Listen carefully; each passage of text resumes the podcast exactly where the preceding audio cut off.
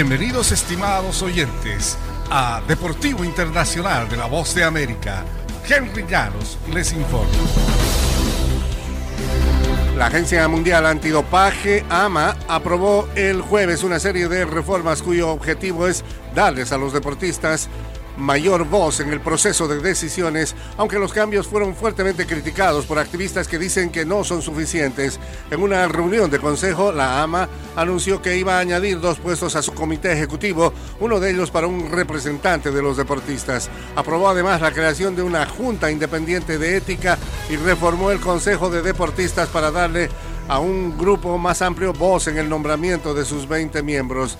La AMA aprobó un programa piloto de mediador de los deportistas que deberá brindar asesoría independiente a deportistas que lidian con temas de dopaje. Varios grupos de deportistas emitieron una declaración en la que criticaron estos cambios, indicando que son meramente cosméticos. Una de las quejas es que los organismos clave en decisiones siguen estando conformados por miembros del Comité Olímpico Internacional.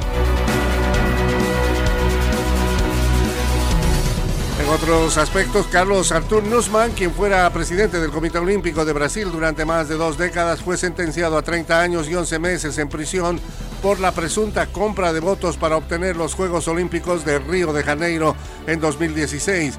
El fallo del juez Marcelo Breta se dio a conocer ayer jueves. Nussmann, quien también presidió el comité organizador de Río 2016, fue declarado culpable de cargos de corrupción, organización delictiva, lavado de dinero y evasión fiscal. El ejecutivo de 79 años de edad no irá a prisión hasta que se escuche su apelación.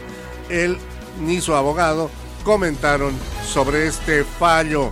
Bretas también sentenció a prisión al ex gobernador de Río, Sergio Cabral, al empresario Arto Suárez y a Leonardi Griner, quienes fueron directores en Río 2016.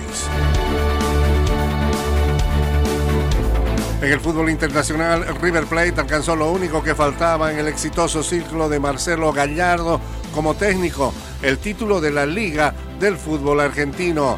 Ante 70.000 hinchas en su estadio monumental, River goleó 4-0 al Racing Club para conquistar su primera corona de la liga local desde 2014.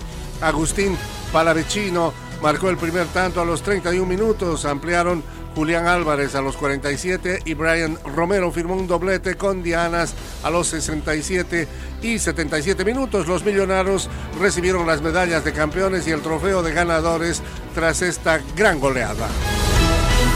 Y hasta aquí Deportivo Internacional, una producción de La Voz de América.